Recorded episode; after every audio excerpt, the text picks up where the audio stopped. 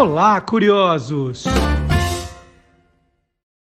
Bom dia, curioso! Bom dia, curiosa! Hoje é 9 de setembro de 2023. Está começando o Olá, curiosos, número 144, bem no meio do seu feriadão, né? Então é um feriadão cheio de curiosidades, né? Aquela curiosidade que não acaba mais. Tudo o que você sempre quis saber sobre qualquer coisa. E vamos para os destaques do programa de hoje. Vamos lá.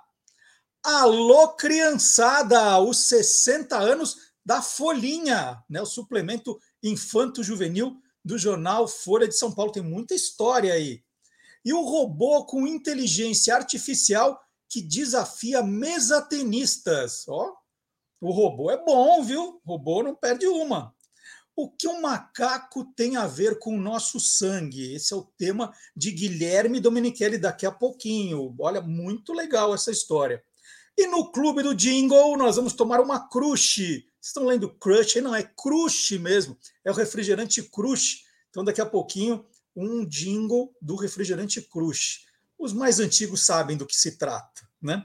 E tem mais, hein? Os 50 anos de carreira do cartunista Angeli, é o Universo Fantástico com Silvio Alexandre.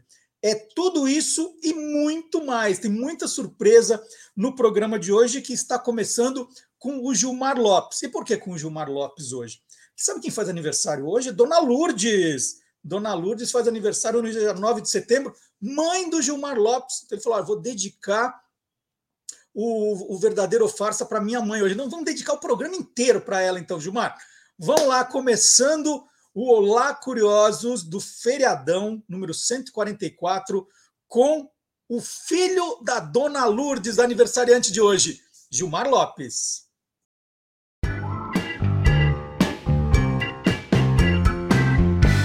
Verdadeiro ou farsa?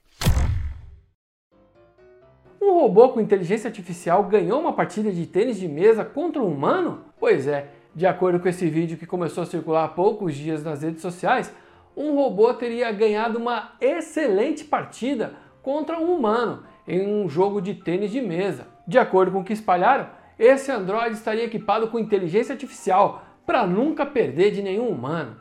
E é claro que um montão de gente entrou em contato querendo saber: será que esse vídeo é real, hein? Será que isso é verdadeiro ou farsa? É farsa!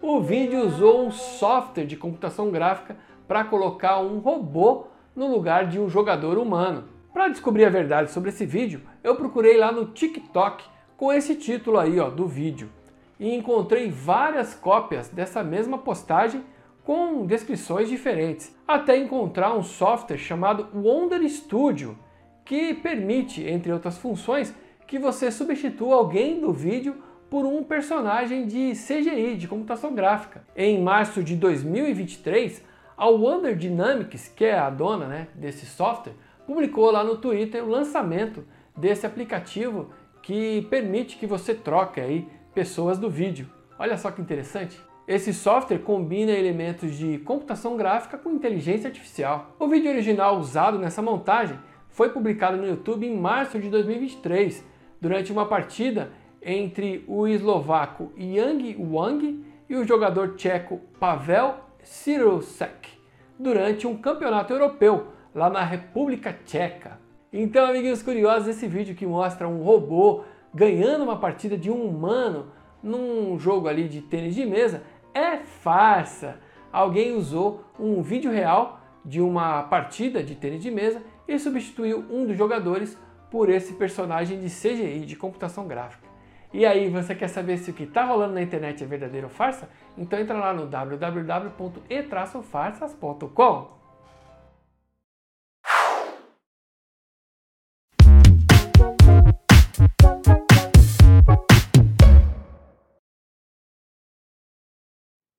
A Folhinha, suplemento infanto-juvenil do jornal Folha de São Paulo, foi lançado em 8 de setembro de 1963, um domingo. Completou, portanto, 60 anos ontem. Sua primeira editora foi Lenita Miranda de Figueiredo, a tia Lenita, que tinha como missão, né, e aí vou abrir aspas, porque estava isso no primeiro número, era distribuir uma incrível fonte de pesquisa para trabalhos escolares divertir e ajudar no crescimento intelectual e formação do futuro leitor do jornal. O projeto gráfico da Folhinha, que começou com 16 páginas no formato tabloide, foi todo produzido pela Maurício de Souza Produções. Depois da tia Lenita, a Folhinha foi editada por Cecília Zione, Belcrans, entre outras jornalistas. E desde 2021, quem comanda a Folhinha é Marcela Franco, minha entrevistada de hoje. A Marcela é jornalista há 25 anos, é também bacharelanda em letras, pesquisadora de literatura infanto-juvenil e professora de um concorrido curso de escrita criativa. Na Folha de São Paulo, Marcela é responsável também pelo Folhatim. Marcela, eu estou super ansioso, porque de sábado eu tenho que ir até a portaria do prédio para pe pegar o meu jornal. Né? Eu assino a Folha de São Paulo Física. E eu ainda não vi a folhinha especial de 60 anos que está saindo hoje. Me conta o que, que tem nessa edição, Marcelo, uma edição especial, não é? Bom dia. Bom dia, bom dia a todo mundo. Recomendo que você corra lá na sua portaria. Você não coma, coma essa bola, porque hoje a gente está com uma edição, como você disse, especialíssima. A gente tem oito páginas e a gente está no formato tabloide.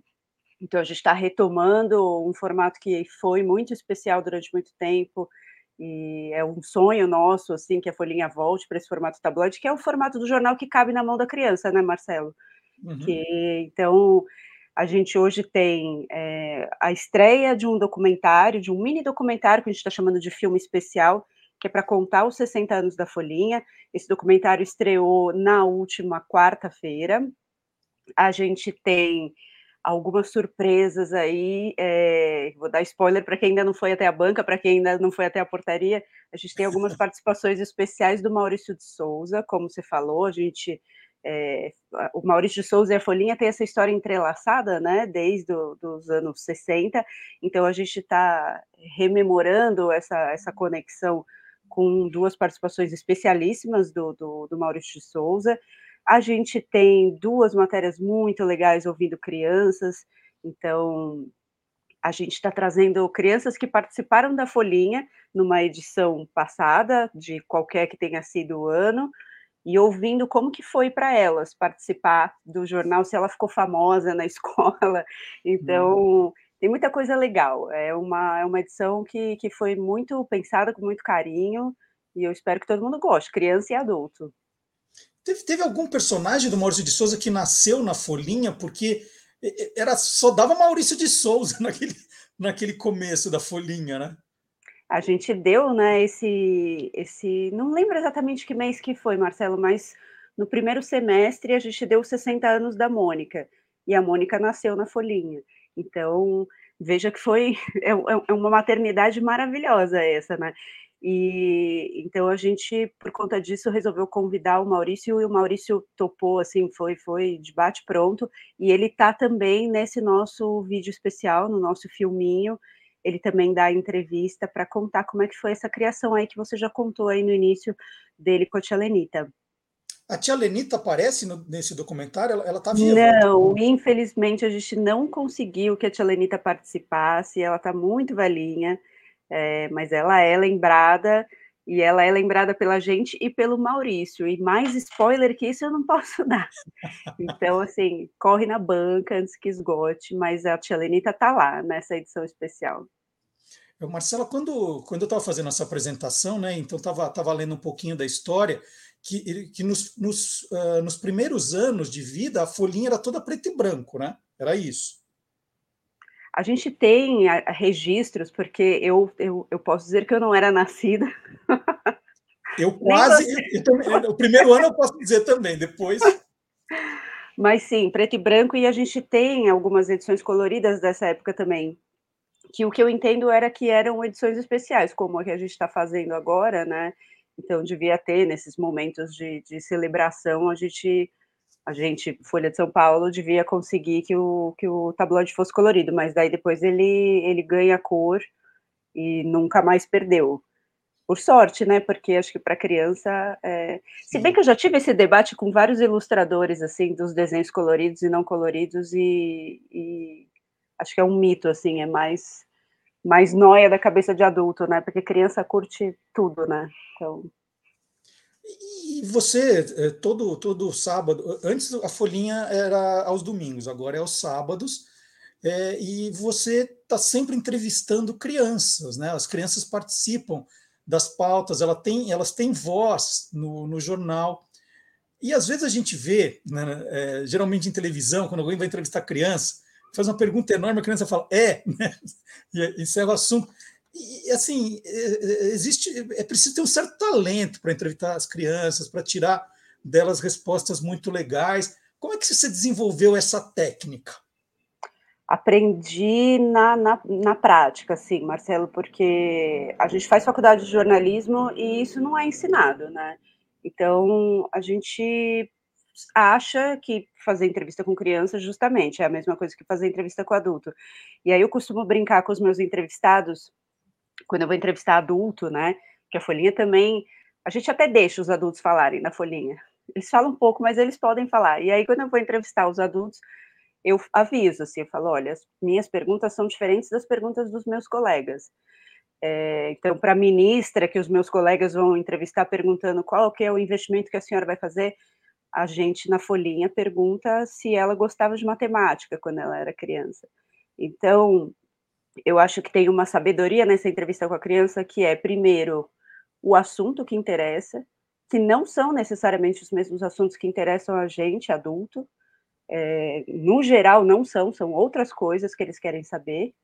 E tem essa questão da linguagem também, porque você tem primeiro que é, mostrar para a criança que você respeita ela, que você está disposto a ouvir o que ela tem para falar. Então, não usar diminutivo, né, Marcelo? Porque tem muita gente que, na hora de falar com a criança e na hora de falar sobre criança, vai lá e coloca diminutivo, né? Então, não é nada disso, é, é outra história. A gente, a gente entende a criança como um ser completo e a gente vai conversando com a criança, primeiro demonstrando respeito e interesse, e só então a gente faz essas perguntas, mas aí também perguntas que, que são de interesse dela, porque se você pergunta coisas que um adulto quer ouvir, realmente a criança não vai se engajar, né? Não vai querer te dar uma resposta interessante.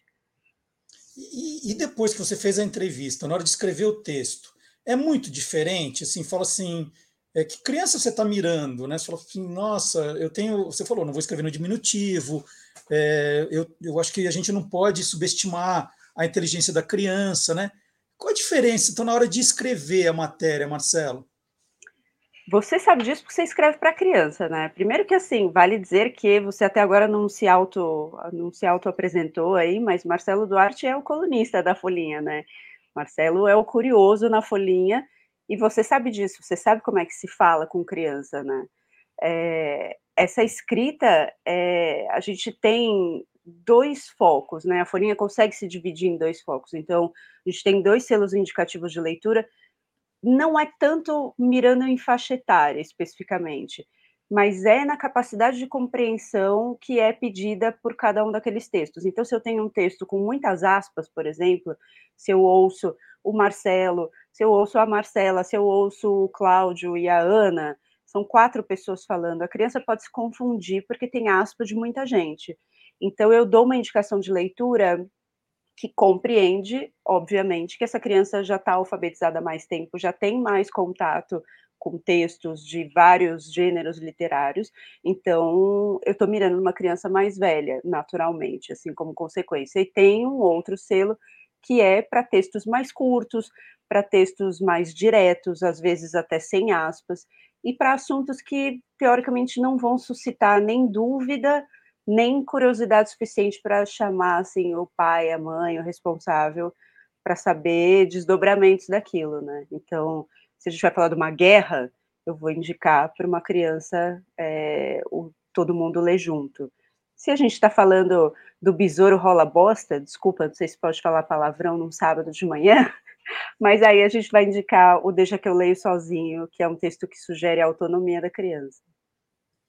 Marcela, a, a grande, a grande pergunta, né, quando a gente fala assim, poxa, tem uma tem toda uma editoria voltada para criança no jornal, é, criança está lendo o jornal, não é?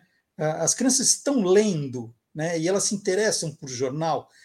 Qual, qual a sua visão disso e como a Folhinha contribui para a formação de, de novos leitores de jornal? Olha, eu quero acreditar que as crianças estão lendo, eu vejo que as crianças estão lendo. Agora, falando sério, eu vejo que as crianças estão lendo porque a Folhinha ela tem um, uma atividade de entrar na vida das crianças ali com as rodas de conversa, né? A gente vai, a Folhinha vai até as escolas para conversar com as crianças. A gente teve recentemente no Espaço Folhinha, ali na Feira do Livro, você estava lá comigo, a gente fez algumas palestras ali, conversas, leituras para as crianças, e muitas das crianças que participaram conheciam a Folhinha.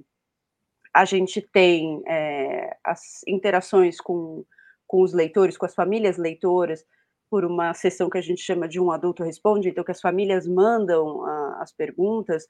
Então, assim, eu sei que a Folhinha tem uma base de leitores. Isso não é mensurável a princípio, não consigo ter ideia de se são muitas, se são poucas, acho que vai ser sempre menos do que eu gostaria, porque a folhinha, meu objetivo é dominar o mundo.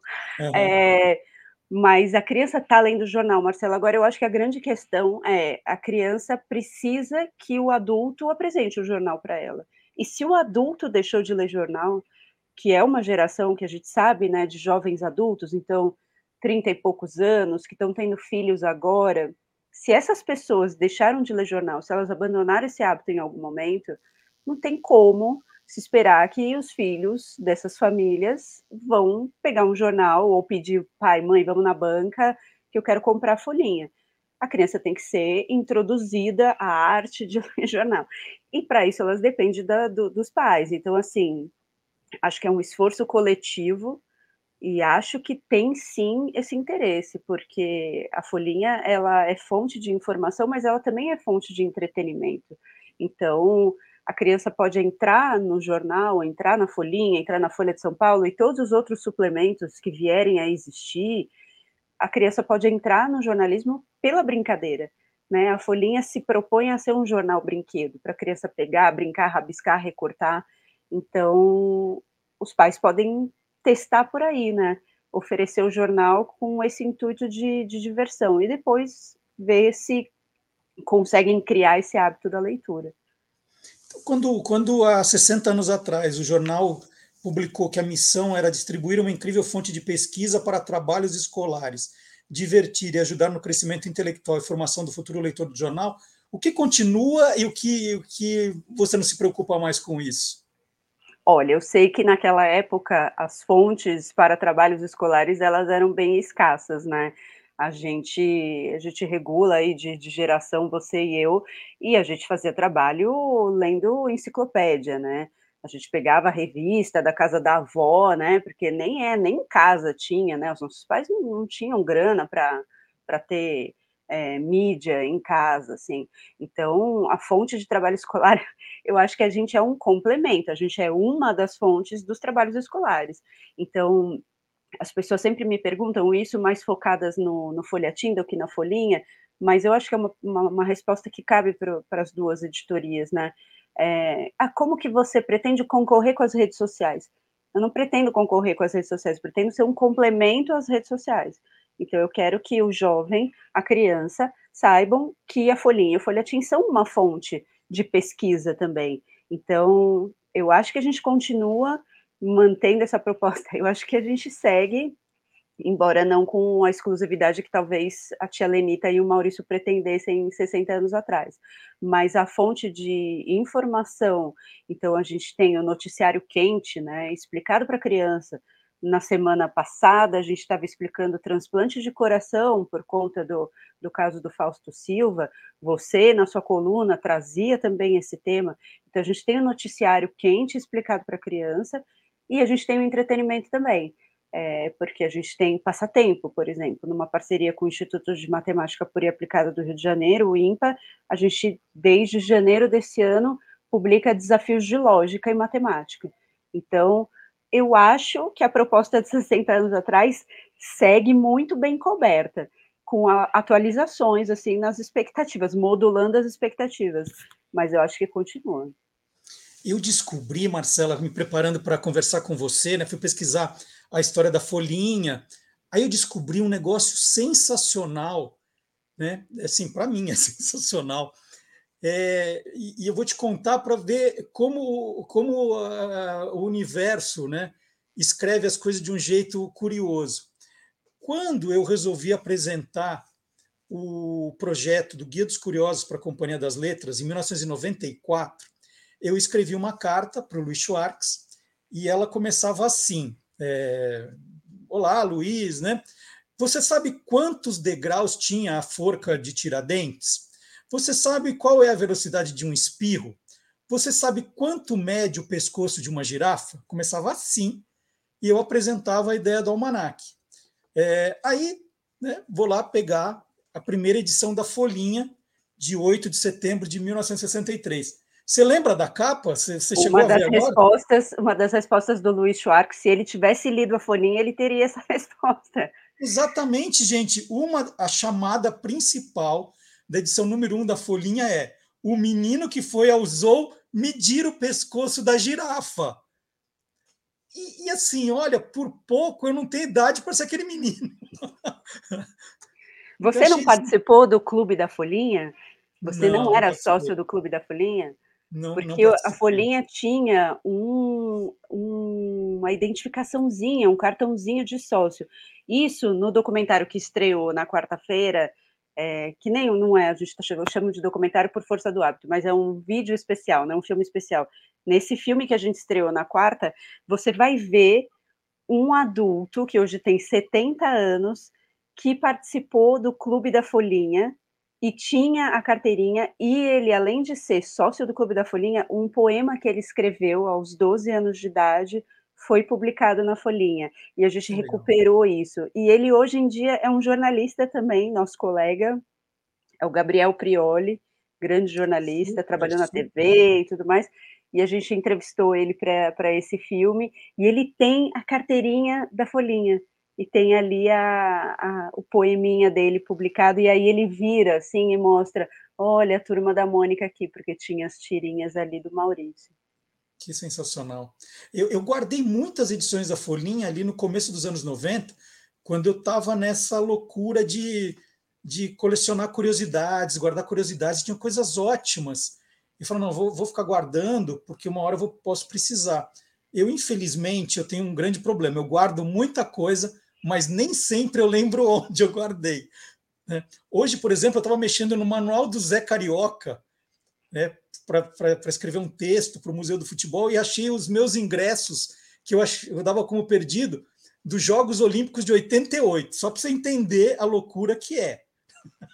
É que forma de catalogar isso, né? O que, que você estava pensando quando você botou é, esse, esses ingressos ali dentro? Não faço a menor ideia. Mas de vez em quando as coisas aparecem e é bom, porque você tem uma sensação de, de redescoberta. Fala, uau!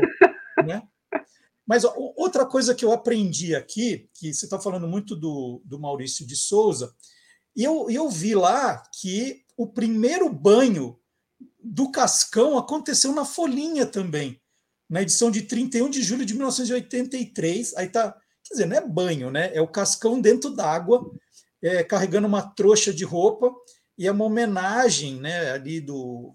Não é uma homenagem, né? É, é, é vamos dizer assim, é o, o, é o jeito que o Maurício encontrou para falar de uma enchente terrível, né? A gente teve agora esse ciclone no Rio Grande do Sul, em 83, uma enchente deixou 200 mil pessoas desabrigadas na região sul do, do país.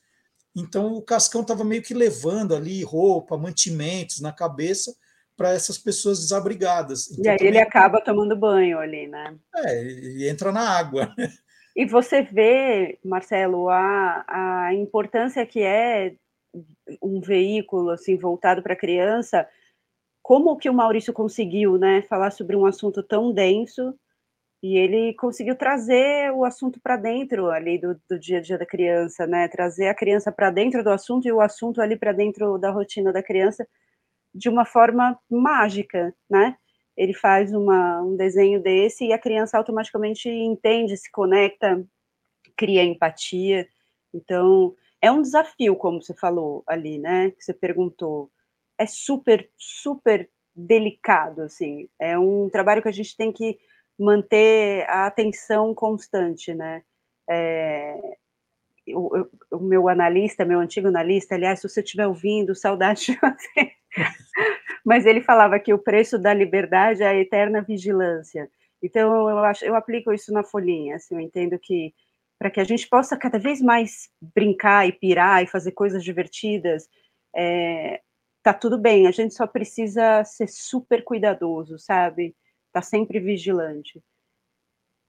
É isso aí. Marcelo, antes da gente terminar a nossa conversa, eu queria contar um pouquinho do seu curso de escrita criativa.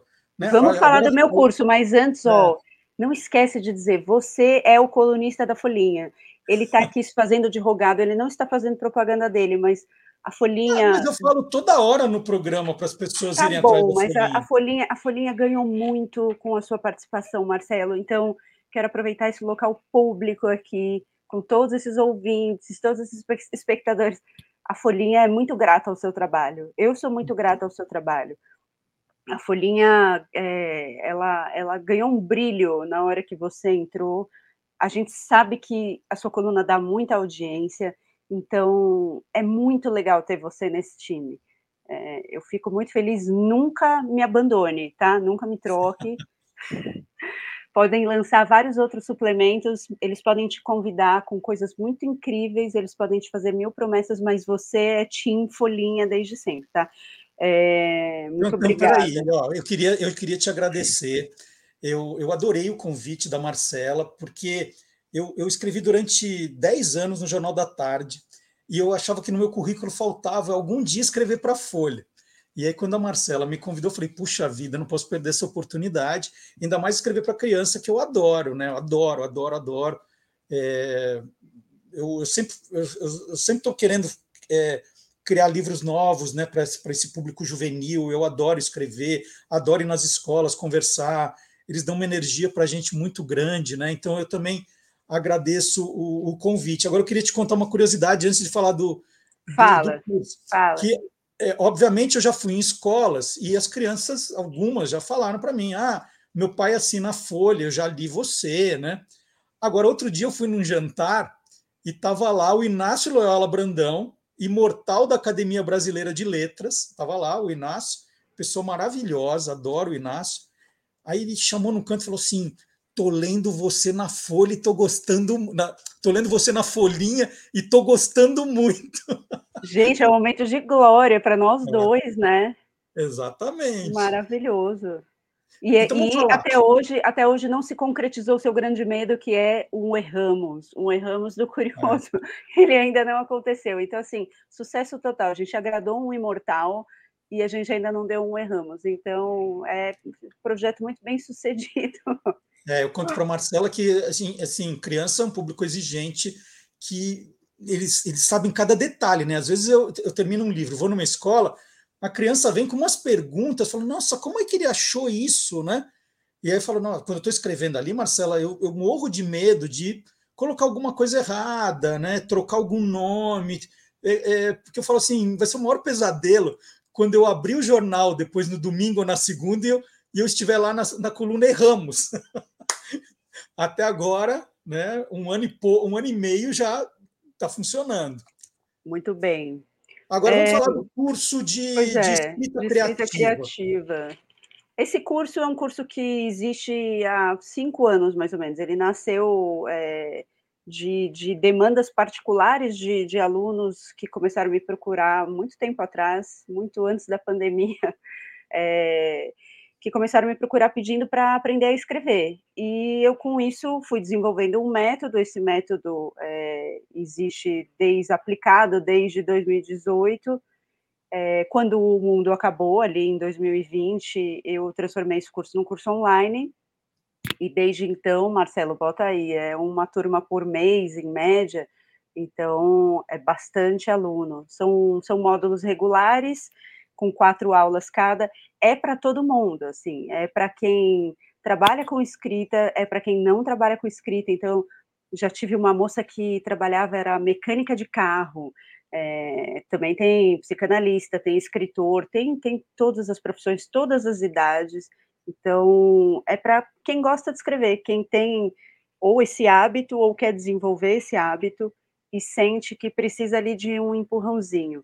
Então, por isso que chama escrita criativa, né? Não é redação, não tem regra, não tem certo e errado, tem só esse empurrão para que as pessoas comecem a escrever. E então, lá no meu Instagram, que é o arroba a Marcela Franco, Marcela com dois L's, já tinham roubado, né? Já tinham feito um Marcela Franco. Se você for lá, não sou eu, tá? O meu tem um A na frente. E lá estão sempre anunciadas as turmas. Então, são 10 alunos por turma, tem que ficar de olho sempre, porque esgota rápido e, e... Ah, é muito legal. Tenho muitos alunos que fizeram os módulos todos e viraram grandes amigos na vida. Assim, tem aluno que já lançou livro, então é muito divertido. Que legal. Então, gente, é arroba a Marcela, vou colocar aqui embaixo, ó, a Marcela com dois L's, Franco, tudo junto. Quem quiser conhecer os cursos, né? É, a Marcela está sempre explicando como funciona lá. E, pessoal, vamos correr então para as bancas. Essa edição especial dos 60 anos da Folhinha. Vale a pena né, apresentar. Vale guardar, né, Marcelo? Para guardar, é isso que eu falar, para guardar. É, eu vou guardar, depois eu não sei se eu vou achar, mas guardar eu vou. Eu vou guardar. Muito bom, muito bom. Bota umas dicas assim para você tentar lembrar quando fizer a folhinha 70, aí a gente faz outra live para falar, lembra, Marcelo, a gente era jovem, né? É, eu já não vou poder dizer isso. Eu quase sou do mesmo ano da, da folhinha, ó, quase, quase. Então agradeço a Marcela Franco, editora, outro dia a gente falou do folhetim também. Hoje a gente foi falando do. Boa, do né? Hoje, é, hoje é aniversário. Não hoje, né? Mas é, é ontem foi aniversário da Folhinha, então parabéns para a Folhinha, vamos focar nela. Mas daí depois a gente volta para Só falar. Última, última pergunta que eu esqueci de perguntar, porque eu não tenho Fica. certeza. Foram 60 anos ininterruptos da Folhinha ou alguma vez parou? Não, a gente teve uma breve pausa. Em 2016, a Folhinha foi interrompida, como vários outros é, suplementos infanto-juvenis em São Paulo, tinha na Bahia também. Esses suplementos deixaram de existir, enfim, por questões é, estratégicas do, dos jornais, e aí a Folhinha voltou em 2020. De novo, no fim do mundo, ali da pandemia, as crianças em casa, entediadas, muita tela, né, Marcelo? Então a gente entendeu que era hora de, de retomar esse projeto e foi, foi um momento excelente, assim, porque a gente conseguiu construir um projeto pensado e que eu acho que ajudou muita família, sabe? Acho que muita criança conseguiu enfrentar a pandemia um pouquinho melhor porque tinha a companhia da Folhinha. Maravilha. Então, conversei com a Marcela Franco, que é editora da Folhinha, do Folhatim também, professora de escrita criativa, conversou aqui comigo. Deixa eu, eu, eu vou pegar um intervalinho aqui também e garantir que o, o meu da portaria não vai sumir. Pois some. é, corre lá, some, por favor, e depois conta pra gente lá, folhinha@grupofolha.com.br, manda suas dúvidas, manda suas opiniões, sugestões, reclamações também, tá aberto. Só não vale reclamar do meu colunista, porque aí eu fico Jamais. Eu sou protegido, viu, gente? Eu sou protegido, então se vocês reclamarem de mim, não vai adiantar nada, que eu vou continuar lá. Marcela, obrigada, Marcelo. Obrigado, parabéns, Folhinha. Parabéns. Bom final de semana. Obrigada para você também.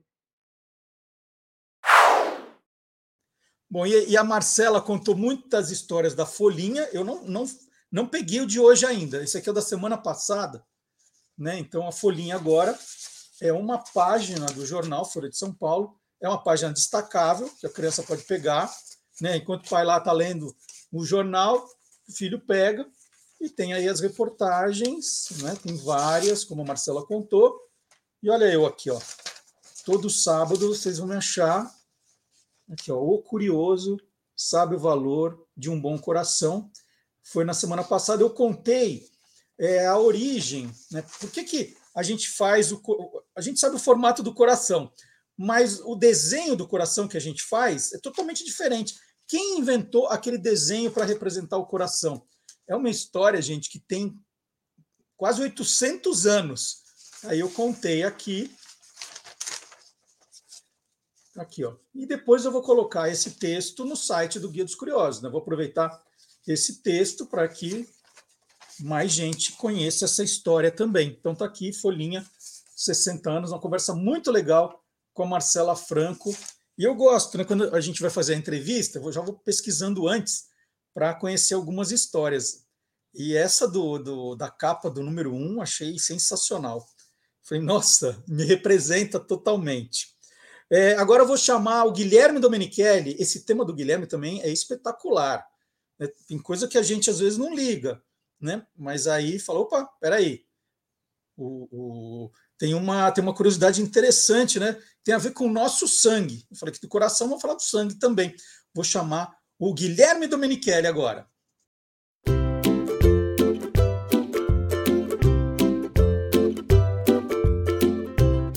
Soltando os Bichos, com Guilherme Domenichelli. Bom dia, Guilherme! Bom dia, Marcelo, tudo bem? Tudo bom. Curiosidade, Guilherme. É, fui tirar sangue, né, para fazer aquele check-up anual. E aí eu estava tá. ali, né, meio que olhando a agulha, meio assim de lado. E aí me veio a, a, a dúvida, né? Falei, ah, isso tem a ver com o Guilherme. Porque quando a gente vai quando a gente vai ver o tipo sanguíneo que a gente tem, a gente tem lá a letra, né? E, e, e depois é um tem o RH, o RH positivo ou negativo. Né? E RH não é Isso. recursos humanos, gente. Não é recursos humanos. Aliás, ninguém mais usa recursos humanos. Agora, eh, você não fala mais que a empresa tem área de recursos humanos. É área de gestão de pessoas. Né? Ah, é? Não então, sabia. Nossa. O que é, o que é esse RH e o que tem a ver com o mundo animal, Guilherme? Muita ótima observação, ótima pergunta, Marcelo. Os testes sanguíneos foram feitos ainda hoje utilizam animais para muitos testes. E os testes de sangue foi usado principalmente com uma espécie de, de macaco asiático chamado Rhesus. Então, os, os testes para descobrir o fator lá, O, A, A, B, tal, tal, e depois descobriu-se a questão de ser positivo e negativo. Por isso que fala RH positivo ou RH negativo, que veio desse macaco Rhesus, escreve com R-H-E-S-U-S, Rhesus. É uma espécie de macaco asiático. Em homenagem ao macaco tal, colocaram o nome aí de RH, ou positivo ou negativo, depende da pessoa. Então, você podia contar algumas curiosidades desse macaco Rezos? Qual é a cara dele? É, de onde ele é? Sabe onde né? tinha? Sabe onde tinha esse macaco? Não sei se tem mais, se a galera não encontrar aí, não me xingam, mas é que tinha em exposição no Instituto Butantan. Quando eles faziam os testes de vacinas, utilizavam ele, eles também. E tinha um grupo desses macacos lá de exposição. Então, quando a gente vai para o Butantan, ia, né? Não sei hoje, eu não vi mais a gente visitava os museus e tinha também os recintos desses macacos rezos. É, em zoológico, aqui no Brasil, nunca vi. Eu acho que o zoológico de São Paulo, por exemplo, que eu conheço bem, nunca, nunca vi essa espécie. É um bicho bastante que reproduz super fácil e tem uma população muito grande de, de macacos rezos na, na, na, natureza, na Ásia. E ele foi muito utilizado em laboratório, muito mesmo. Como reproduz fácil, era fácil de ter filhotes, ter esses animais. É um bicho super inteligente é, e tem a proximidade com nós seres humanos. Todos os macacos. Não adianta o pessoal me xingar com isso. Muita gente fala, ah, só você que tem, eu não tenho. Que parece bicho você não eu. Me xingam pra caramba nisso nos meus canais aí e tal.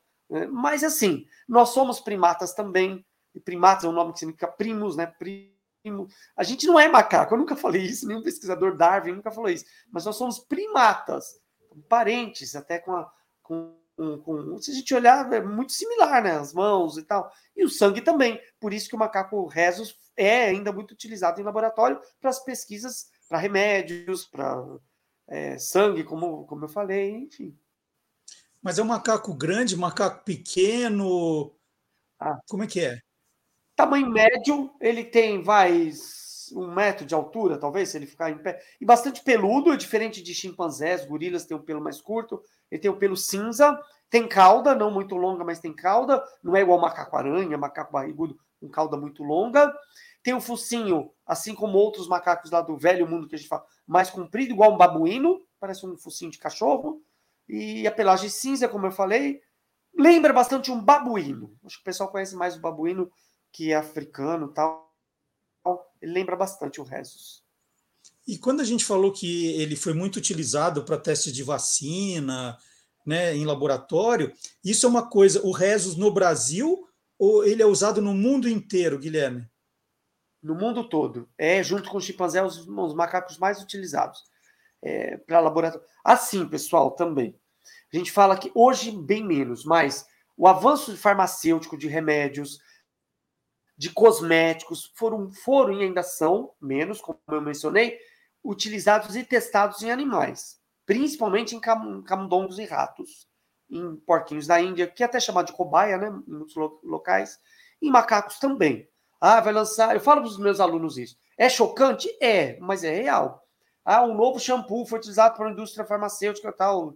É, vai testar no olho de uma criança? Não. Então, antes de lançar, é testado em animais. Começa com ratos tal. E muitos macacos foram utilizados para isso. E ainda são em, em muitos locais. Lógico que hoje, por que menos? Porque os componentes de muitos produtos já foram muito testados. Ah, então, o novo shampoo, como eu falei, é usado a fórmula com componente tal, que já foi muito testado, já sabe reações, sabe a porcentagem de quanto usar, então precisa ser mais testado. E muitos produtos pelo mundo afora, Marcelo, tem, tem lá certificado que não foi utilizado em testes em animais, né?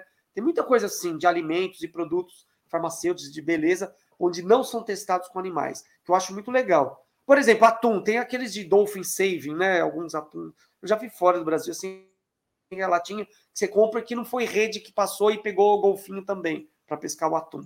Esses certificados, eu acho muito legal de produtos com certificados assim, de não que não foram feitos testes, não foram usados redes de predatórias.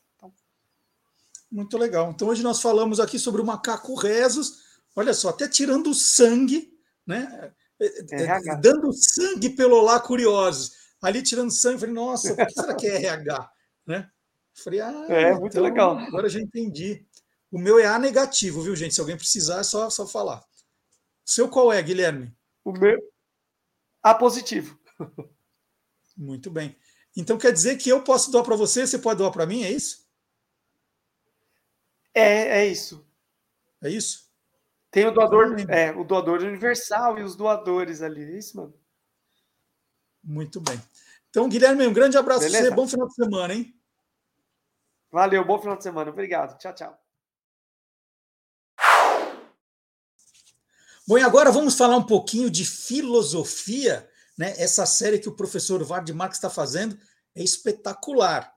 E agora está melhorando ainda mais, porque ele está falando dos grandes filósofos. Né? Já falamos de Sócrates, Platão, e hoje vem, e hoje vem, professor Vard Marx com a Item Filosofia.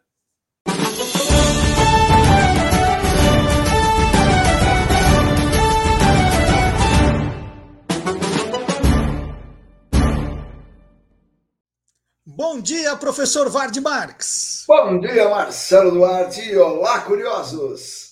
Então vamos lá, vamos continuar falando dos grandes filósofos da história.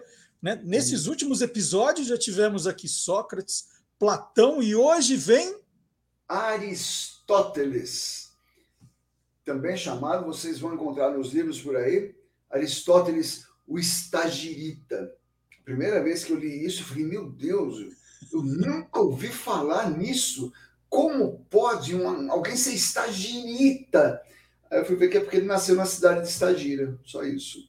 Só isso. então vamos contar um pouquinho é. da, da, vida dele. Vamos, vamos, vamos começar como a gente sempre faz.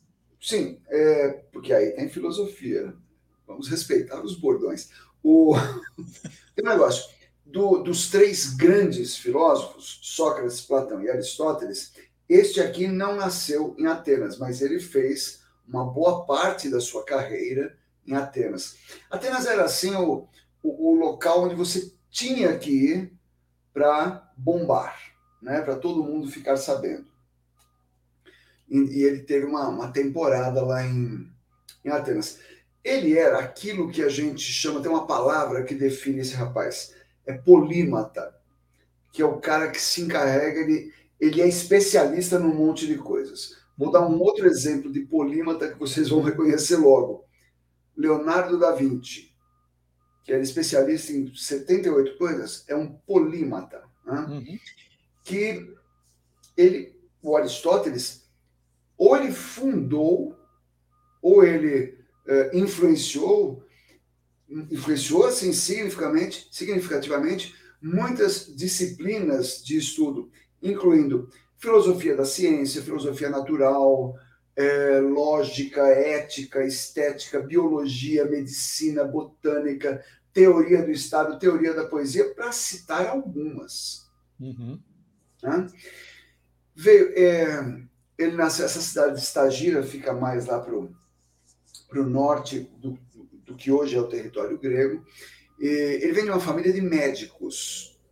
Agora veja só, o pai dele veio a ser médico do rei da Macedônia,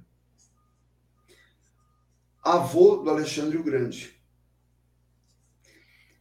Isso vai dar um certo status para a família, vai dar um prestígio para a família, vai dar uma grana também para a família. Uhum.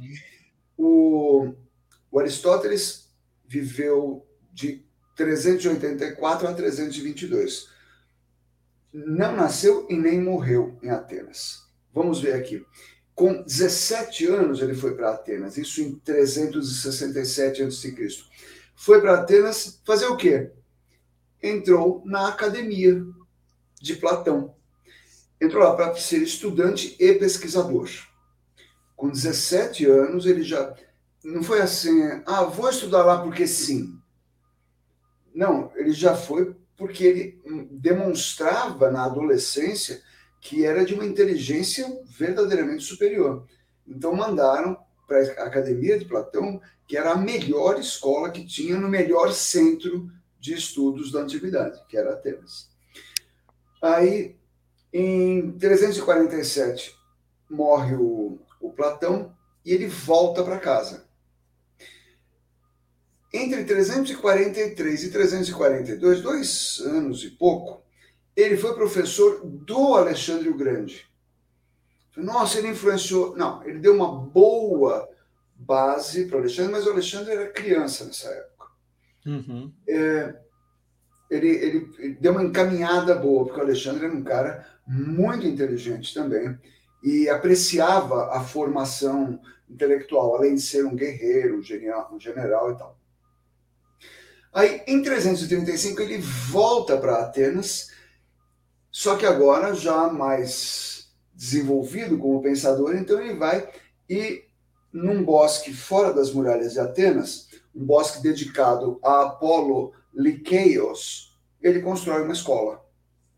Como era de Apolo Liqueios, a escola chamou-se Liceu. A gente tem um monte de escolas hoje em dia, são chamadas de Liceu, uhum causa da escola do, do Aristóteles. Aí, alguns anos depois, é, ele fundou a escola em 335, aí em 323, por aí, ele teve que deixar Atenas novamente, por razões políticas. Isso entre 323 e 322, largou a escola com um sócio e se mandou foi para uma outra cidade que não era a cidade natal dele, e logo depois, no mesmo ano 322, aí ele morreu de causas naturais também. Muito e bem. É, tá aí vida do cara. E as ideias, e as ideias. Parada, as ideias. As ideias. Quando a gente fala que esse cara era fera, os inventários antigos do, do que ele deixou escrito, dá quase 200 títulos de obras pensadas pelo Aristóteles. Dessas, umas 50 e poucas sobreviveram e chegaram até nós. Campos em que ele atuou, vou dizer alguns deles apenas. Um que foi muito importante foi a lógica. Quando a gente fala hoje em pensamento lógico, a gente deve a, a semente disso para Aristóteles. E ele formulou uma ferramenta para a gente trabalhar a ideia de lógica, que são os silogismos. Silogismo, é, essa ferramenta é assim: você tem duas afirmações, ah, que são chamadas de premissas. A primeira é a premissa maior, que é mais geral, a segunda é a premissa menor, que é mais específica, e elas levam a uma conclusão. Uh, elas podem até ser verdadeiras ou falsas, essas premissas. Você vai descobrir se a conclusão não bater com a realidade. Então, por exemplo, o silogismo mais famoso de todos. Premissa maior: todo homem é mortal. Até aí todos concordamos. Uhum. Mas aí eu vou com uma segunda afirmação. Sócrates é homem. Logo, Sócrates é mortal. Uhum. Aí tem um exemplo famoso também que é piada. É, já vi essa piada ser contada pelo, pelo Woody Allen, o pessoal do Monty Python fez coisas parecidas e tal, que é o seguinte: primeira, a premissa maior, todo homem é mortal. Premissa menor, Sócrates é homem. Logo, todo homem é Sócrates. que é um exemplo legal para mostrar como isso pode estar errado. Se a conclusão não bate com as premissas, não é lógico. Né? Uhum. Ele falou também de estética. Escreveu um livro chamado Arte Poética. Ah, muitas dessas coisas que a gente diz que ele escreveu, é, não foi ele que escreveu, ele falou. E os alunos anotavam. Depois os alunos juntavam esses, anotação de aula, juntavam os escritos entregavam para ele, ele guardava na biblioteca dele. Uhum. E aí, um desses livros é a Arte Poética, que diz, ela fala sobre poesia, já fala sobre é, poesia como é, odes, como epopeias, mas ele fala de teatro, ele fala como e por que se escreve as famosas tragédias gregas. Ele da tragédia se escreve assim, assim, assim, por causa disso, disso, disso do ponto de vista técnico, do ponto de vista artístico e, obviamente, do ponto de vista filosófico. E é, esse livro, você fala, ah, esse livro é importante para quem é de teatro. Não. Esse livro, eu já dei aula em, em, em faculdade de pedagogia, tratando desse livro, das coisas que Aristóteles fala ali, de escolas de, de teatro, de filosofia, de letras, tudo que envolve formação do pensamento, usa arte poética. Outra arte dele é a arte retórica. O cara vivia na sociedade grega. Debate era o café da manhã do pessoal. Aí ele foi lá, vamos falar sobre. Ele escreveu um livro chamado Arte Retórica, que é a arte e a técnica de elaborar argumentos e discursos com a finalidade de persuadir. Eu dou curso de oratória. E até hoje, uh, as ideias do Ari estão presentes. Uhum. Até você vai escrever um discurso, você Vai lá na arte retórica, tá ali. Uhum. Depois, a, a, a, que, a que eu acho mais divertida é a metafísica. Porque a metafísica foi uma obra do Aristóteles, uma das mais importantes que ele não escreveu. Mas nem ele escreveu. É o seguinte: depois que ele morreu, falou: ah, vamos arrumar as coisas do mestre aqui. Aí apareceu um cara lá, um, um, um aluno dele, Andrônico de Rhodes, falou, não, pode achar que eu organizo a biblioteca. E começou a botar em ordem, colocou em ordem alfabética, tá lá, astronomia, botânica, não sei o quê. E foi organizando obras, eh, livros volumosos, assuntos tratados assim exaustivamente e tal. Até que ele chegou numa, numa parte que era física. Foi organizando até a letra F e física. Aí pegou um monte de outros artigos menores, eram textos menores. Eu falei, ah, isso aqui não dá para catalogar numa coisa só. Então ele colocou numa, numa gaveta lá, escrito em grego, além da física. Ele foi até a física e esse daqui é reza, é além da física. que em grego, além da física, se diz metafísica. Uhum. E isso é importantíssimo. Por quê? Metafísica, que vai no dicionário, agora se encontra lá, que a metafísica lida com as coisas do espírito, lida com as coisas mais profundas da filosofia, com o que é o ser, o que é o divino. É, quando você vai estudar teologia, você está no campo da metafísica.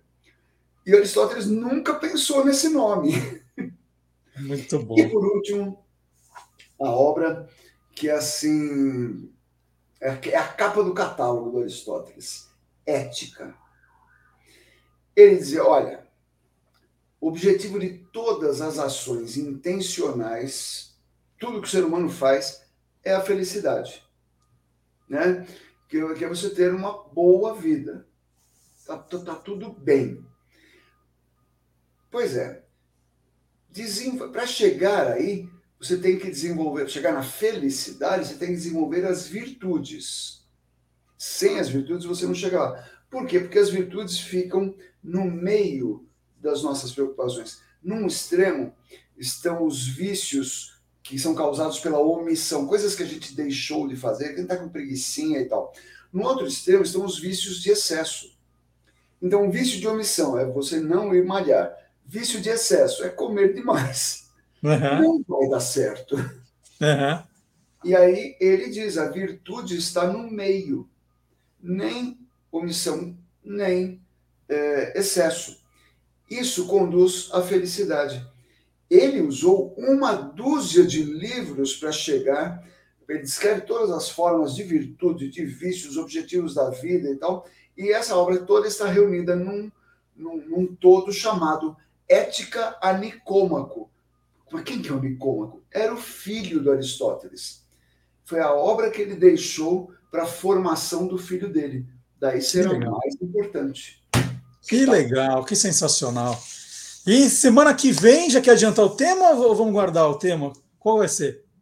Olha, esses caras são tão importantes. Assim como antes do Sócrates teve os pré-socráticos, semana que vem eu vou falar dos neoplatônicos. Sensacional, muito bom. Por enquanto é isso. É isso, vamos respeitar os bordões, é isso mesmo. tchau, Vardy, até sábado que vem. Tchau, tchau, bom sábado. Vamos falar de um refrigerante agora. Olha, tem muita gente que lembra e, e, e vai até derramar uma lágrima, né? É, lembrando do, do, refrigerante. Tem outros que pegam o nome e falam, não sabem nem do que se trata, porque hoje é, a gente não fala mais. O nome do refrigerante é Crush. E antes a gente falava, é, hoje em dia está se falando Crush, que é outra coisa. Né? E o professor Fábio Dias vai explicar isso direitinho no Clube do Jingle, que vai rodar agora.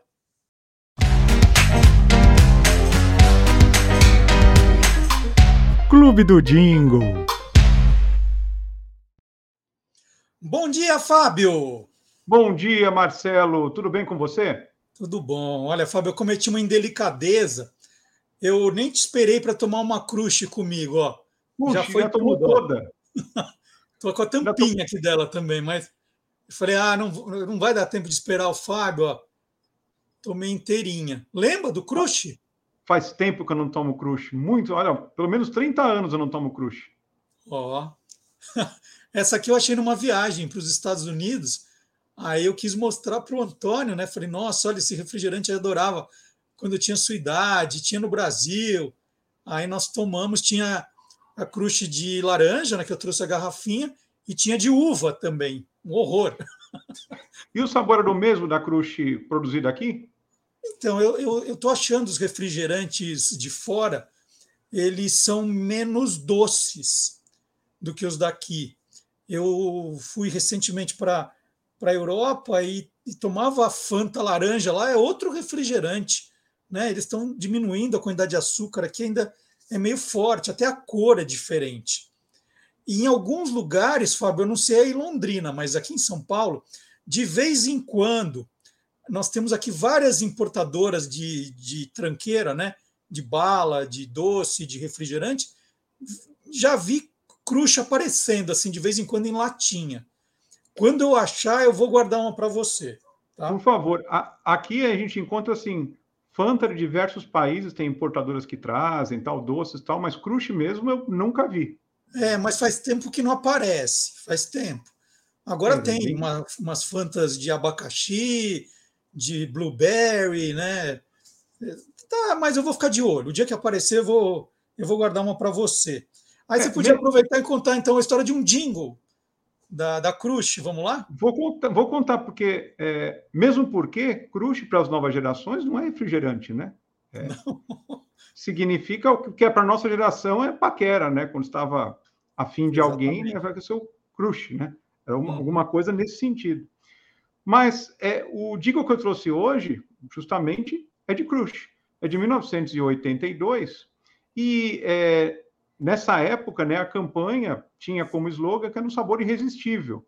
E o, o Dingo não conseguia, infelizmente, identificar quem foi é, o criador, mas ele trabalhava basicamente em cima disso, e a historinha do comercial também era essa, que era uma moça na praia, pedia para a irmãzinha menor é, tomar conta da, do, da, da, No comercial eles falam do crush, tratam como é, refrigerante, né? Mas do crush, ou da crush, dela enquanto ela ia jogar vôlei. E durante toda a partida ela ficava vigiando se a menininha não tomava. E a menininha, evidentemente, tomou. Por quê? Porque o sabor era irresistível. E aí o jingle vinha, né, é, na, na, metade final do comercial, justamente reiterando isso. Era um jingle até bem acertadinho, bem típico do início dos anos 80, né, aquela cara de jingle de refrigerante, mas bem acertadinho, que tinha tudo a ver né, com esse com o astral, a praia, jovem e tal. Muito bacana. Então nós vamos fazer o seguinte, vamos, vamos, vamos rodar esse esse jingle é pequenininho, né? Não é um, é um jingle é de 30, de 30 segundos. Inclusive ele assim para recuperar foi é meio difícil, porque ele tem uma falhazinha assim no meio dele, mas é 30 segundos e assim é bem raro. É difícil a gente achar esse esse jingle. Então nós vamos fazer o seguinte, nós vamos rodar esse esse jingle, esse comercial agora, e depois eu vou emendar, vou pedir tua permissão, porque você deve estar perguntando o que, que ele fez né, com o Cruz estava aqui dentro. Eu usei na gravação de um vídeo do canal do Guia dos Curiosos para explicar justamente a história do refrigerante. É um hum. refrigerante, Fábio, de 1916. Olha só. Tem mais de Olha 100 só. anos a, a Crush, ou o Crush, né? É o refrigerante Crush ou a bebida Crush. E a gente fala Crush mesmo, viu, gente? Não é Crush, não, é Crush. É Crush mesmo, é. é. é. Sabe o então, que você assim, pode fazer vai... também? Oi, fala aí. Sabe o que você pode fazer? Enche a garrafa com Fanta, põe a tampinha é. como está aí e dá, deixa para decorar. boa ideia, boa ideia. Ninguém vai saber. a tampinha, ó. Pois ainda é. guardei. Então, Ninguém vai saber. É. Então é, é o seguinte: nós vamos assistir o, ao comercial da, da Crush, do Crush, e depois eu emendo com a história, contando a história da a, a, o, o vídeo com a história da bebida. Feito, Fábio? Maravilha, feito. Então a gente volta semana que vem. Um grande abraço para você. Tchau, até semana que vem. Entra no meu lugar. Segura meu crush, mas não pode beber. Crush é irresistível, porque seu sabor é 100% natural. Crush tem tanto sabor de laranja que é irresistível. Crush é confuso, sabor de laranja, irresistível em qualquer lugar. Cadê meu Crush? Não foi irresistível. Peça Cruz, o sabor irresistível da laranja.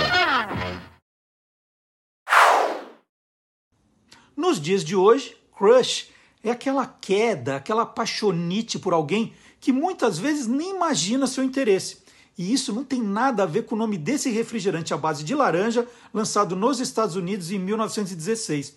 Aliás, a gente não falava aqui crush, o nome era crush mesmo. Em 1911, o empresário Clayton Howell se associou ao químico Neil Colin Ward, especialista em refrigerantes. Ward criou uma fórmula exclusiva para produzir uma bebida sabor laranja. Naquela época, os refrigerantes levavam o sobrenome do inventor junto com o nome do produto. Por isso, o primeiro nome da bebida foi Ward's Orange Crush. E de onde veio esse nome? To crush, em inglês, é espremer. A ideia foi se referir ao processo de extração do óleo da casca da laranja usado no refrigerante. Não havia suco de laranja na bebida, apenas o óleo das cascas. O suco só começaria a ser adicionado em 1921. Mas é tão pouquinho, né? Eu aproveito esse momento para falar de dois livros juvenis do, que eu lancei, né? O Jogo Sujo, que está aqui, o Jogo Sujo, foi o primeiro romance juvenil que eu escrevi, e olha, foi lançado em 1997, há faz tempo.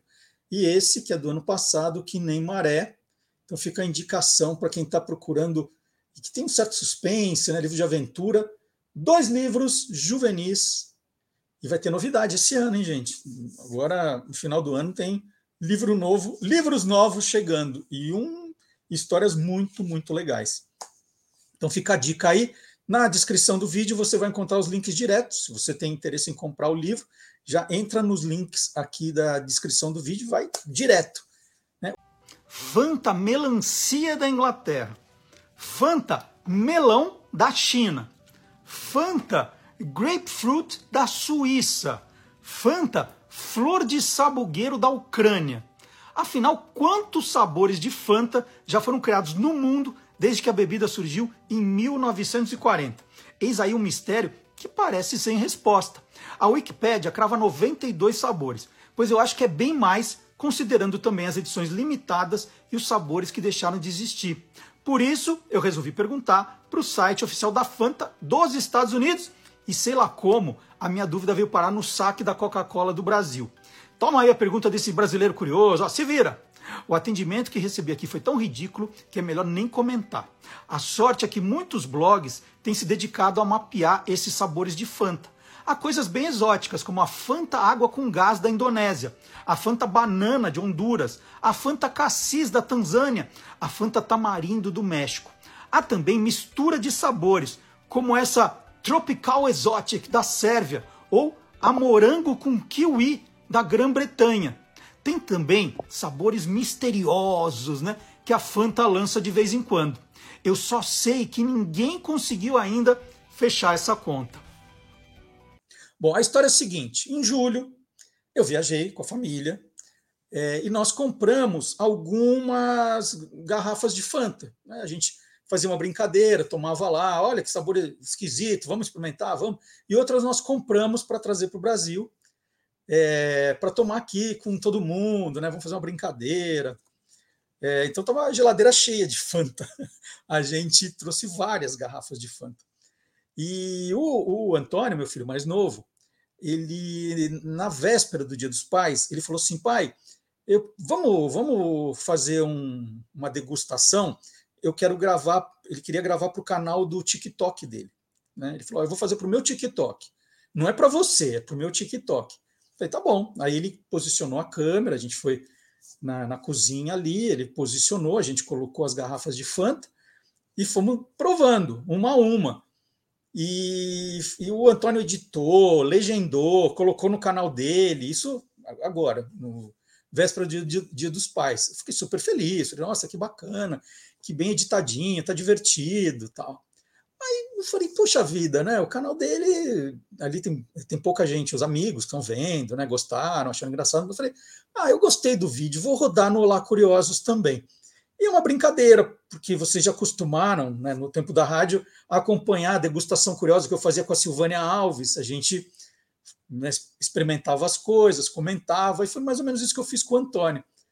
É, ele é mais tímido, né? mas ele ele foi bem ali. Ele, ele, ele não sabia que ia aparecer no Olá Curioso também, era só para o TikTok dele. Então, já que tinha esse monte de sabor de Fanta né, que eu trouxe, vamos, vamos ver como foi a degustação, vamos ver o que é bom e o que não é? Vamos rodar?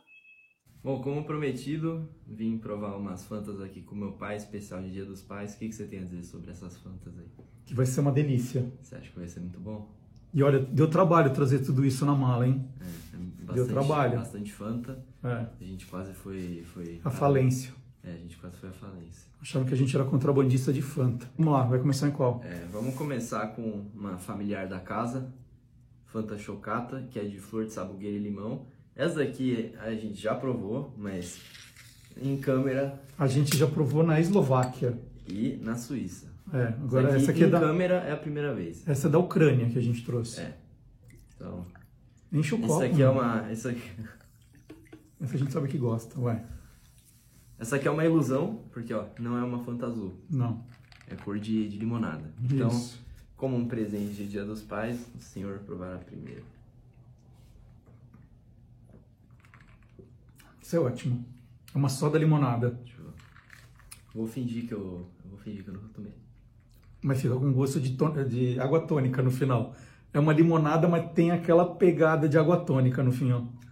Que coisa maravilhosa. Mas o final, não é? Que coisa linda. Então, gente, a próxima é ele que vai escolher, então, por favor. Morango e kiwi. Vamos lá. Isso aí é do Você gosta de morango, mas não gosta de kiwi, não é? Vamos ver. Bom, também refrigerante é tudo o mesmo gosto, né? Essa aí é do Reino Unido. Nossa. Pô, agora eu te dou o direito de começar. Não, por favor. Não, Dia vai. dos pais, por favor. Cheiro de morango.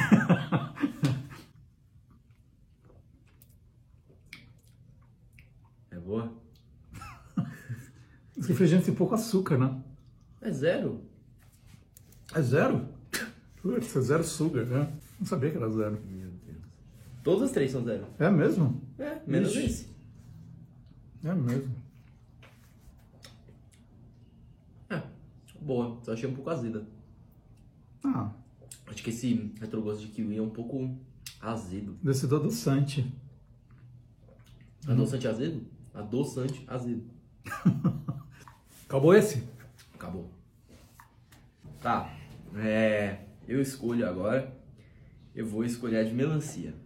A de melancia. Não, Mas não é. grapefruit eu detesto, hein? Então deixa por último, porque essa é que eu tô mais animado pra provar. Tá. Vamos na de melancia. Outra que a gente já tomou, mas Tomou? já no trem. Ah, é. A gente já tomou, mas a gente vai tomar pela primeira vez em, em câmera. Então, Mas serve aí. então essa daqui é a de melancia. Olha a cor disso, gente. Não tem é da cor. Barbie. Meu Deus. Boa. Acha boa? Ó. Ah, dá pra tomar. É, ele tem um pouco de gosto de suco de melancia misturado com aquele chiclete Trident, que é o mesmo. Não, mas isso aqui parece assim, tem gosto de... Você pega uma fatia de melancia e dois litros de água. É. Porque parece é água com aquele gostinho de melancia bem no fundo. Não, e um, gosto de água com gás. e um chiclete Trident. Põe uns É, quatro. Deixa eu ver assim. mais um pouco dessa. É, Então gostou, né? Disso, ó. Não tem cor. É um, É, mas é, parece assim, dois litros de água e uma fatia de melancia. com cinco chicletes junto. É, ele gostou, gente. Eu adoro melancia. Bom, então, por último, a gente tem aqui Grapefruit, que é a que eu tô mais ansioso pra tomar. Que eu odeio. Gosta, mas. Mas eu, nunca tomei, eu não gosto de grapefruit. Eu sei que a Schweppes é feita com essa fruta, então acho que vai aparecer um gosto de Schweppes. E eu acho Schweppes muito boa. Ó, por enquanto, pra mim, essa é a melhor, essa é a segunda melhor e essa é a terceira melhor. Ou, ou essa é a primeira pior. É o contrário. É- Por aqui, ó. Eu não gosto de grapefruit, mas vamos ver. Acho que você falou isso umas cinco vezes, só esse vídeo. Cor é bonita, hein? Eu também. Vai, começa você, já que você tá ansioso. Dia dos pais, dia dos não, pais. não, vai, vai aí. Dia dos pais. Eu sou seu pai, você é meu filho, vai. Tá bom, vai. Vai aí. Maravilhosa. Muito bom. Não acredito, É muito bom. não acredito. É tipo uma Schweppes zero. Ah, então tô aqui. Não, não, não, que isso? Não é boa. Toma gelado. Nada a ver. Nossa, muito bom, para.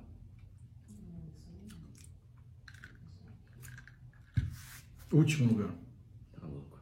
Então, por favor, introduza seus rankings e suas notas. Primeiro lugar é essa, que lembra a soda limonada. Nota É 8,62. 8,62. Segundo melancia, 7,46. 46, entendi.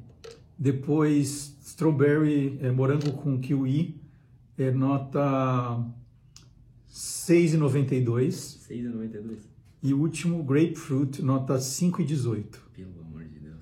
E o teu ranking? Gente, então eu vou fazer o meu ranking aqui, mas eu não quis organizar que nem ele, eu vou fazer um pouco mais de drama. Ó, eu vou botar de melancia aqui. Em último? Não, calma. E a de kiwi aqui. Ah, então tá fora do quadro, ninguém tá Eu sei. Agora sim. Então, minhas notas e rankings. Fanta Chocata, flor de sabugueiro com, com limão, melhor de todas, 9,17. De Grapefruit, que eu achei maravilhosa, maravilhosa, maravilhosa. 8,52, eu acho que um 8,5, assim, bem cravadinho. Muito boa, parece uma Schweppes zero, só que sem limão.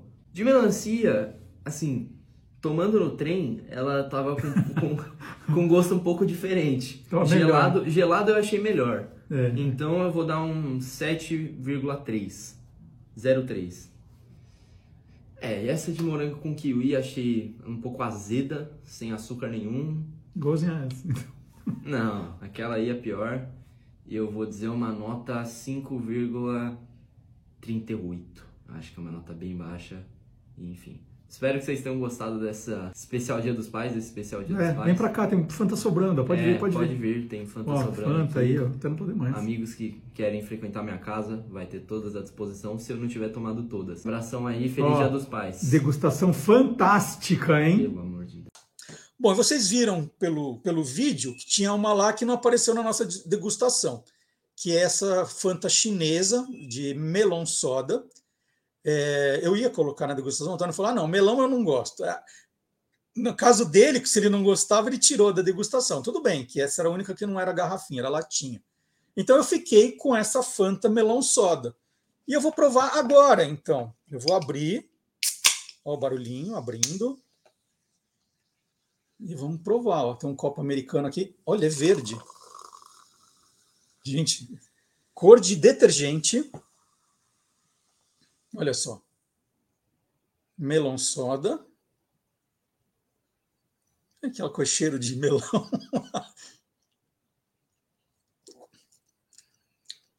Um horror, gente. Muito ruim.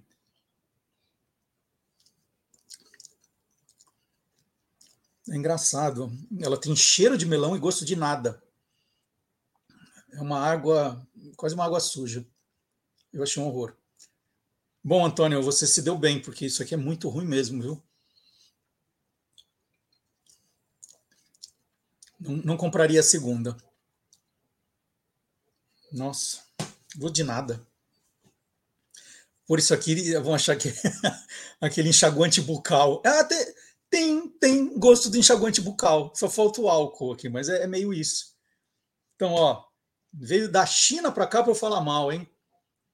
Eu não sei se é da, é, é da China, sim. Eu acho que é isso. É chinesa. Tá aqui, ó. Então tá. Fanta Melon Soda. O Antônio escapou. Sei, é, talvez ficasse em último lugar, de verdade. Então tá aí, ó. Degustação curiosa aqui. Essa brincadeira com os sabores de Fanta. E eu continuo sem saber. Ninguém. Eu escrevi para Fanta dos Estados Unidos. Aqui a Fanta do Brasil me ignorou. Eles pediram todos os meus dados, né? Todos os meus dados têm, mas resposta que é bom, ó, nada, nada. E a dos Estados Unidos, então, pegaram lá, ah, vai, brasileiro, joga lá para o Brasil, eu não quero saber. Agora é a hora do professor Marcelo Abud para falar do, acho que é o principal prêmio de, de tudo que acontece nas redes, na, na, internet, nas redes sociais, né, da, da mídia digital. Esse é o maior prêmio, né?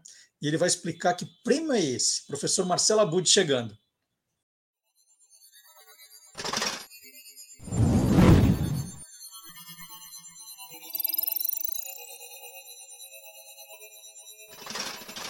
Hoje pode. Com Marcelo Abud. Bom dia, Marcelo Abud. Bom dia, Marcelo Duarte. Bom dia, boa tarde, boa noite, curioso, curiosa que está sempre aqui querendo saber das novidades da Podosfera, esse incrível universo dos podcasts. Ele está cada vez melhor, hein, gente? Agora então Boris Karloff. Variações do mesmo tema. É. Budi, a gente, a gente já comentou aqui algumas vezes, né? E até o, o nosso Quem Te Viu, Quem TV foi, foi finalista do prêmio APCA, que meio que juntou rádio e podcast, né? Que são linguagens muito parecidas. Agora, é, existem outras premiações importantes para esse segmento de podcasts? Existem outras premiações importantes e uma delas é exclusivamente para o mercado digital, por isso acho que ganha uma relevância nesse momento em que o podcast está em alta, né? Então, eu estou falando do prêmio IBEST. Acho que muita gente conhece, já deve ter votado em várias categorias, né? E agora, nessa versão atual, o prêmio IBEST está premiando justamente o universo digital. E o podcast está entre as inúmeras categorias, são muitas categorias. Marcelo Duarte tem categoria de influencer regional, por município. Então, por município? Por município. Então, a pessoa que é influente na internet naquele universo, o, o quintal, né? Se você apresenta o seu quintal, você se torna universal, é um pouco essa ideia que o Prêmio Best também está olhando, mas tem os grandes, né, os gigantes, e aí o podcast está entre esses grandes influencers do universo digital, e já estamos na, na terceira fase do prêmio nesse momento.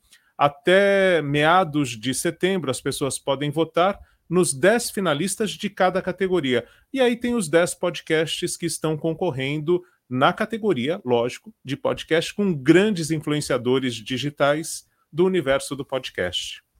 E como a gente faz para saber quais são esses 10 aí? Então, é só digitar no Google, né? Você vai lá, Prêmio Best 2023, vai entrar no site do Prêmio Best, aí você escolhe votar, vão ter todas as categorias por ordem alfabética, então o podcast está lá na centésima, vigésima nem sei como falar, mas está ali é, na categoria. Você pode colocar na busca também, né? Finalistas Podcasts Prêmio Best 2023. E aí aparece um vídeo com os 10 finalistas, e na sequência você tem como acompanhar ali e votar nos seus três preferidos. Você faz um cadastro, se ainda nunca votou no Prêmio Best, né? E aí você escolhe três entre esses 10 finalistas. E a gente pode rodar esse vídeo aqui? a gente pode rodar um vídeo de um minuto. a marca de um minuto que eu estou seguindo aqui para a gente ter um, uma, uma ideia do que é, é, no caso aqui, o, quem são os finalistas do Prêmio Best 2023. Então vamos ver, um minuto só, vamos lá. Vamos lá. Os Best Top 10 Podcast são.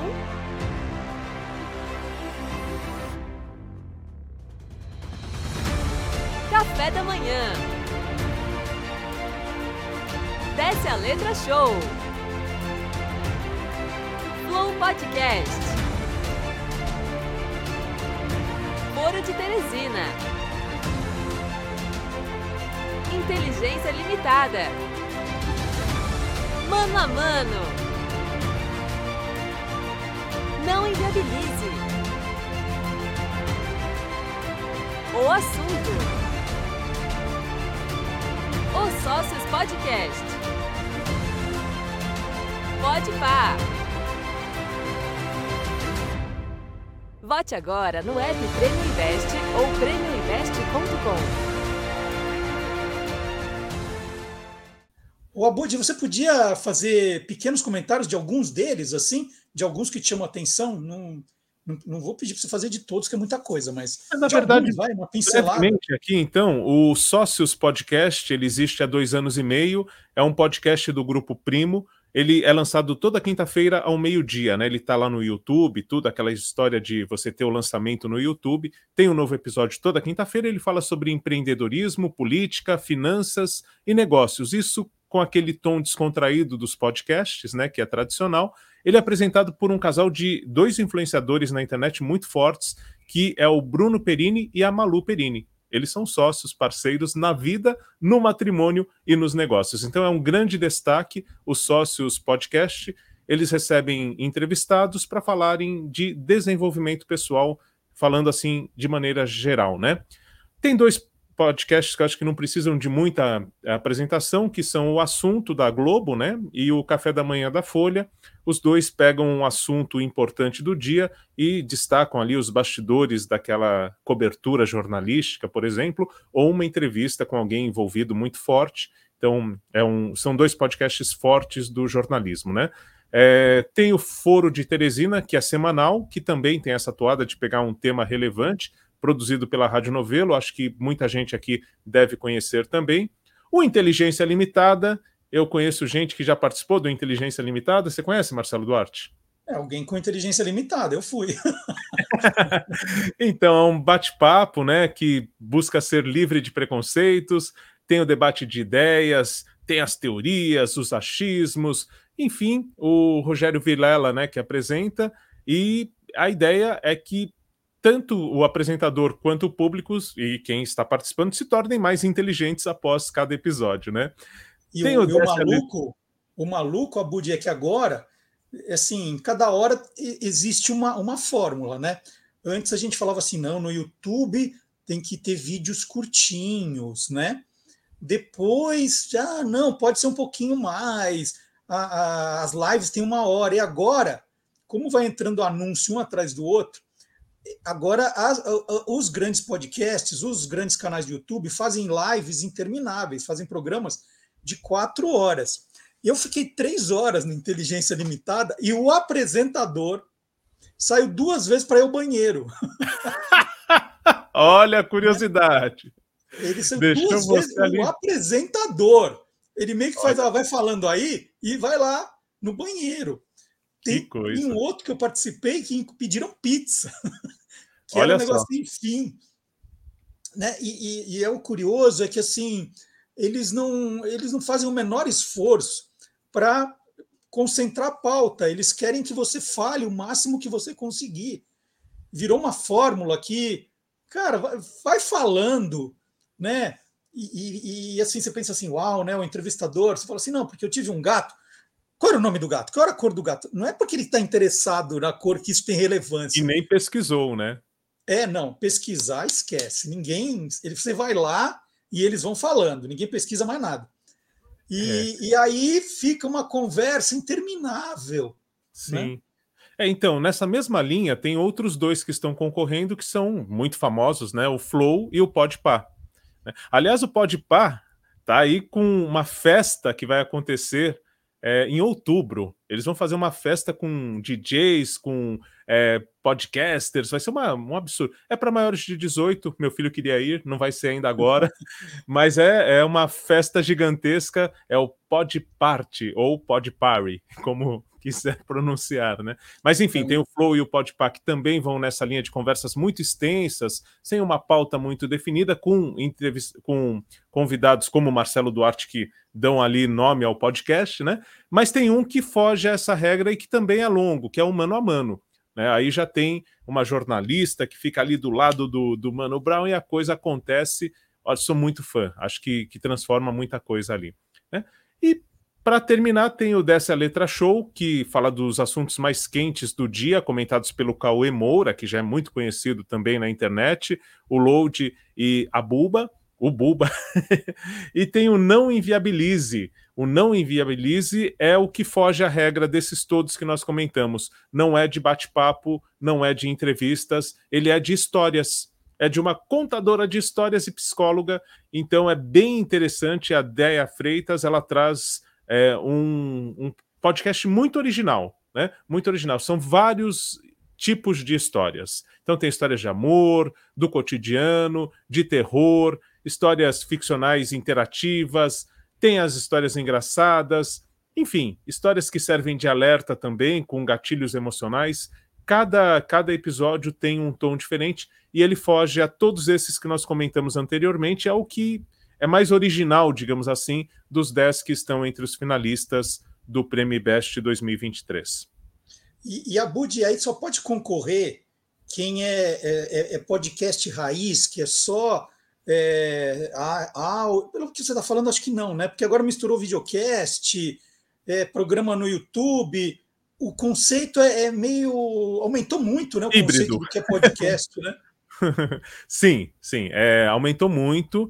É, não tem mais uma regra, porque antes o podcast, quando ele surge, linguagem de rádio, áudio, para ser consumido depois que já estivesse pronto. Hoje não, você pode fazer uma live, vira podcast depois. O conceito para ser um podcast é que depois você encontre e possa é, re recapturar esse conteúdo, né?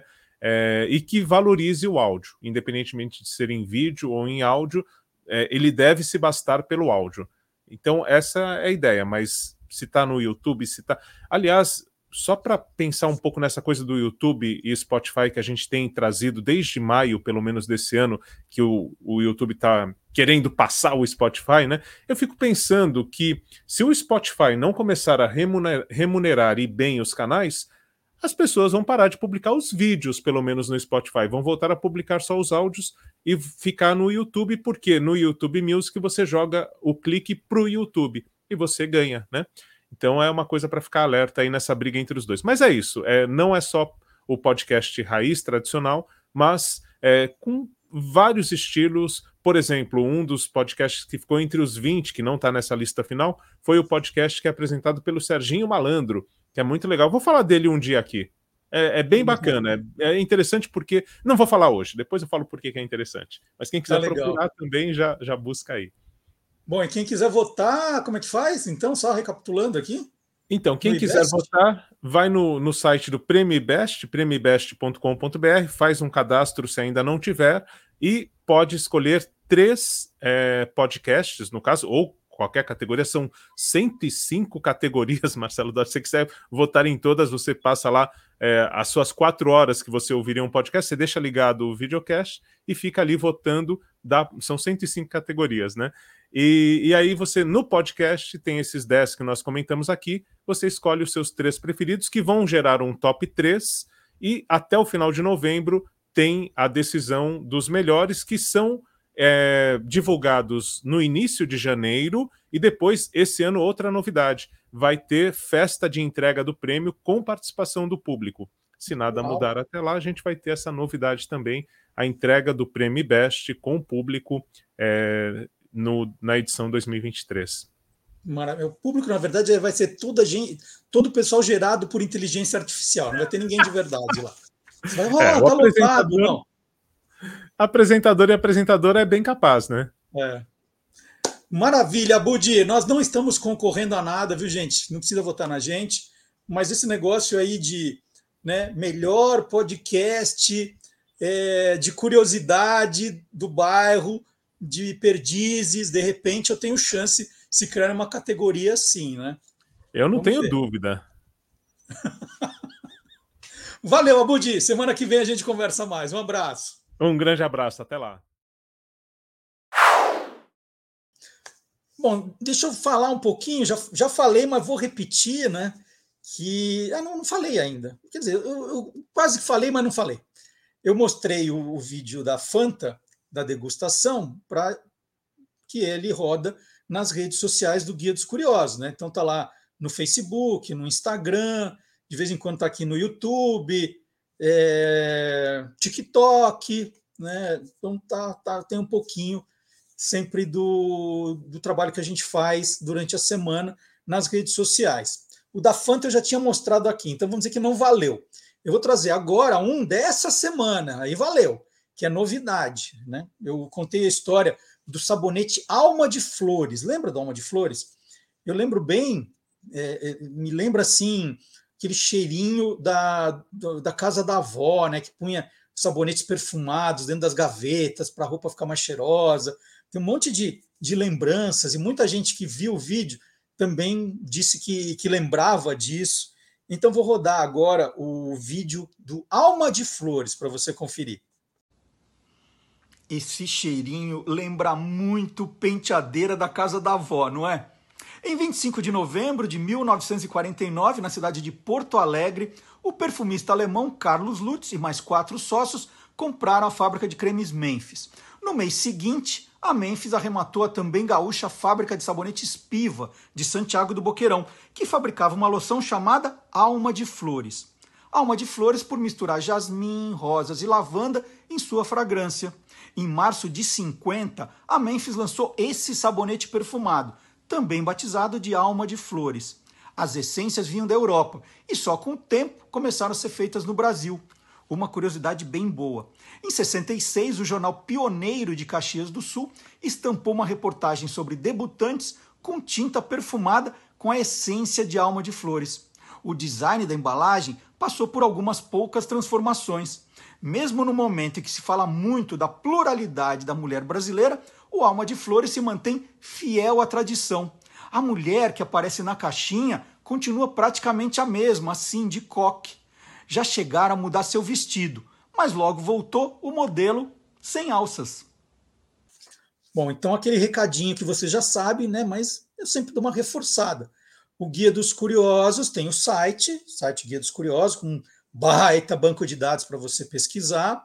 Tem, na, tem aqui no YouTube, no Facebook, no Spotify, no Deezer, o Olá Curiosos, e no Facebook, no X, né, que é o antigo Twitter, no Instagram, no TikTok, vídeos novos toda semana também. Vídeos curtinhos para você curtir, para você compartilhar, para você sempre despertar o curioso que há em você. E agora, na reta final do programa, terminando mais um Olá Curiosos, vou liberar vocês para curtirem o feriado quanto antes, né? todo mundo vai estar liberado daqui a pouquinho. Eu vou chamar o Silvio Alexandre, porque é hora do universo fantástico.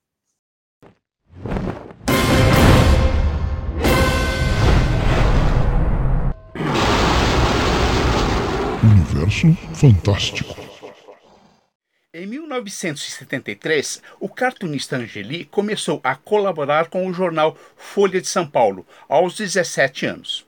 Para o suplemento Quadrinhos, criou o Menino Preto Feijão. Em sua primeira aparição, em 1974, o personagem já questionava as homenagens aos vultos históricos, fazendo à sua maneira uma crítica ao racismo vigente em nossa sociedade.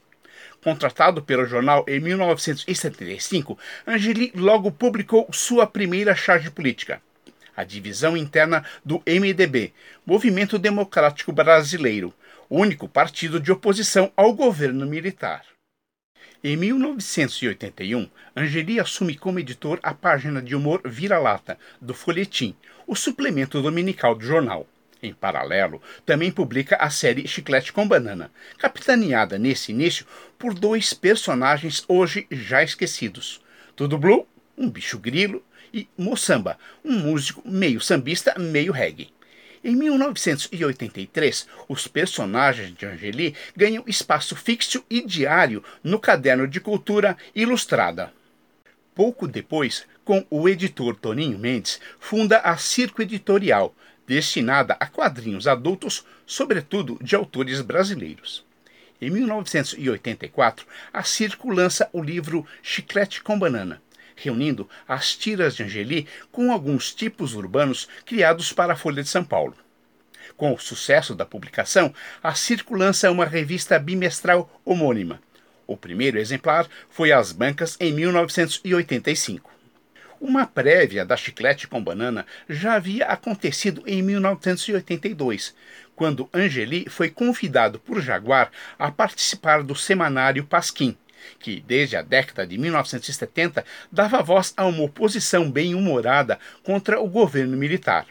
Foi então criada a seção Rumores Paulistas, com desenhos e textos de Angeli, Laerte e Glauco era a semente da explosão criativa do que seria a revista Chiclete com Banana nos anos 1980.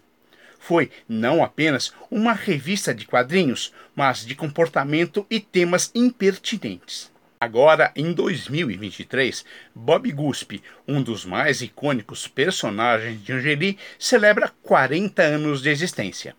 Um punk de cabelos no estilo moicano, óculos escuros, munhequeiras nos braços e piercing no nariz.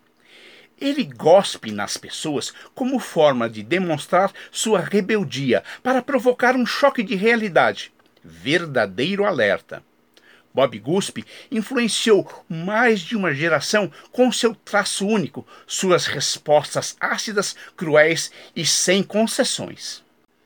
Sua primeira aparição foi em 1983, na coluna de Paulo Francis, na Folha de São Paulo. Com personalidade contestadora, era inconformado com os problemas que milhares de pessoas passavam e não percebiam. Prova disso é sua primeira tira, em que leva um tombo causado por ele mesmo. Sua pele verde indicava que ele morava nos esgotos de São Paulo, abaixo de todo o caos urbano fazendo uma crítica ao estado caótico de uma cidade suja, repleta de carros, pessoas e prédios. No início de 2022, Angeli anunciou sua aposentadoria como cartunista, após ser diagnosticado com afasia, uma condição neurológica que afeta a capacidade de uma pessoa de se comunicar de forma adequada. Mas a arte resiste. O punk não está morto. Informou Silvio Alexandre, confirmando que o Angeli beliscou a bunda do ser humano. Para o universo fantástico do Olá Curiosos. E assim, com essa linda homenagem ao Angeli, nós vamos nos despedindo. Então, mais um Olá Curiosos, dever cumprido, mais um Olá Curiosos. Semana que vem tem mais. Mas não vai embora sem deixar o seu joinha. Vocês estão muito econômicos com os seus joinhas, hein? É, é a única coisa que eu peço e ó, Vocês estão super econômicos. Então, deixe, deixe um joinha, deixe um comentário, é bacana, né? o que você gostou mais, o que não gostou, o que você gostaria de ver. É, é importante para a gente entender é, o que a gente deve fazer, o que deve melhorar. É, e compartilhe, né? Avise os amigos, avise, avise os parentes, avise todo mundo que tem programa aqui. Então, nós estamos no YouTube, no Facebook, no Deezer, no Spotify toda semana. Então, até a semana que vem. Bom feriado, né? Bom final de feriado para todo mundo. Tchau!